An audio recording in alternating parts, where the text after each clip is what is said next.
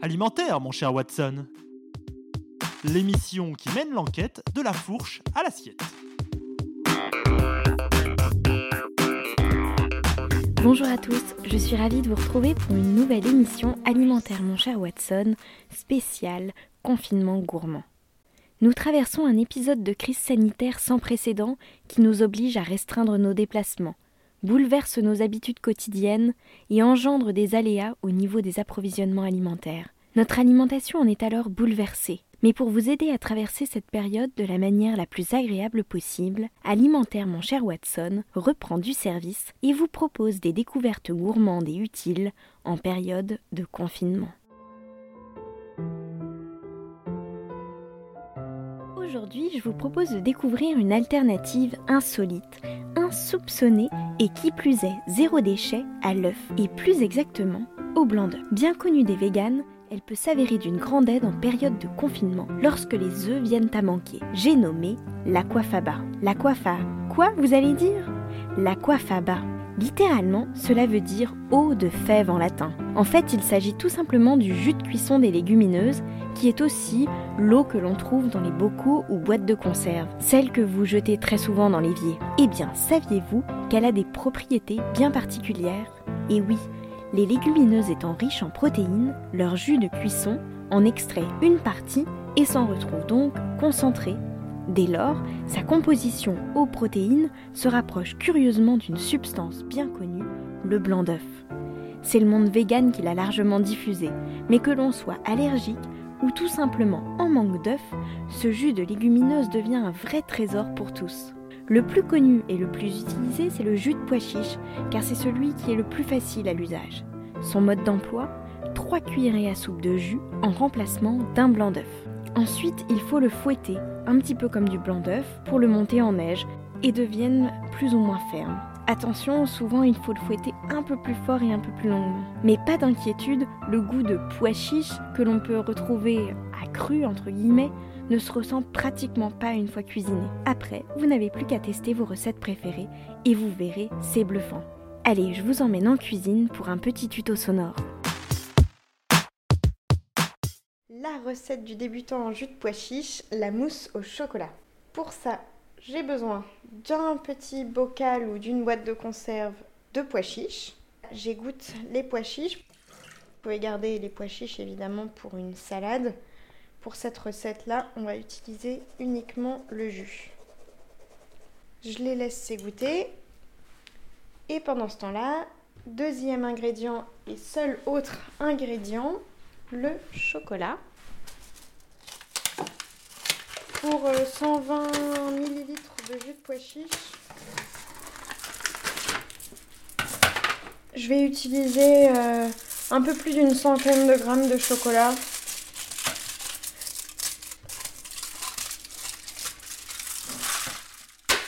J'ai choisi d'utiliser du chocolat dessert. Vous pouvez utiliser du chocolat un, petit peu plus fort, euh, comme du chocolat 70%. Et je les mets dans un bain-marie. Alors le principe du bain-marie, c'est simplement de mettre un récipient dans une casserole d'eau bouillante.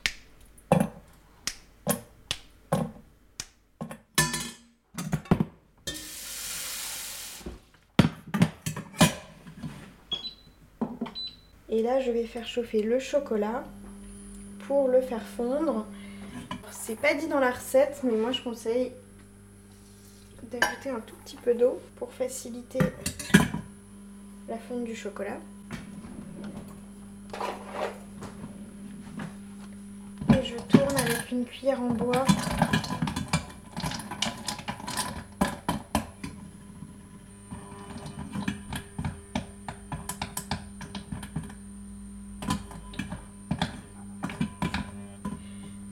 Vous pouvez faire fondre euh, le chocolat au micro-ondes.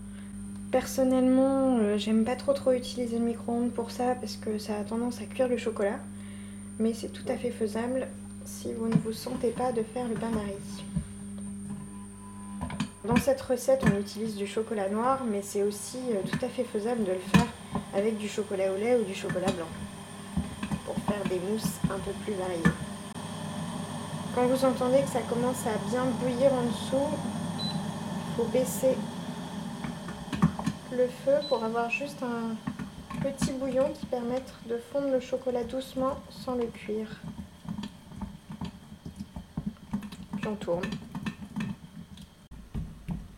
Une fois le chocolat fondu, je vais le laisser dans la casserole chaude. Je rebaisse un petit peu et je vais aller m'occuper du jus de pois chiches. Ce qui est important, c'est que le jus de pois soit vraiment bien bien froid. Ça facilite euh, la montée en, neige. Comme le jus est, salé, il va, il va se tenir très bien. Si vous avez un peu peur, vous pouvez rajouter un tout petit peu de sucre glace. Ça permet qu'il se tienne encore mieux. Mais par contre, ça rajoute du sucre dans la mousse au chocolat. Je vais préparer le batteur électrique. Puisque oui, vous pouvez le faire avec le fouet, mais c'est super fatigant. Cette recette est un vrai défi culinaire parce qu'il faut tenir le micro et cuisiner en même temps.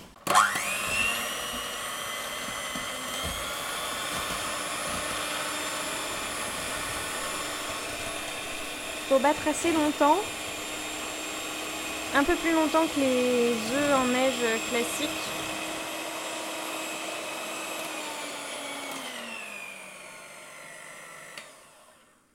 Ça y est, ça fait le fameux petit bec d'oiseau.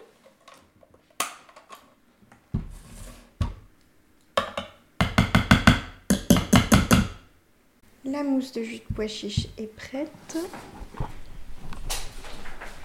Et là, on va passer à l'opération délicate qui va être d'intégrer les blancs d'œufs au chocolat. Là, je vais redétendre le chocolat. Donc, en fait, c'est simplement le rendre un petit peu liquide. Parce que comme on l'a laissé, il s'est un petit peu figé.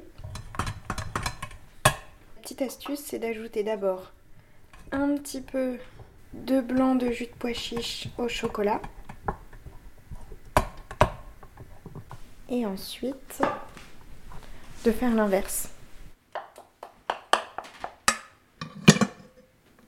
Ce qui est important, c'est de faire des mouvements bien amples pour ne pas faire retomber la mousse tout en faisant, tout en amalgamant bien correctement le chocolat dans la mousse.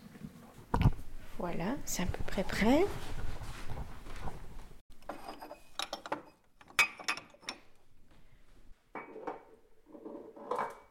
Et là, on va mettre le chocolat dans des verrines individuelles que l'on place au réfrigérateur pour quelques heures. On n'aura plus qu'à déguster.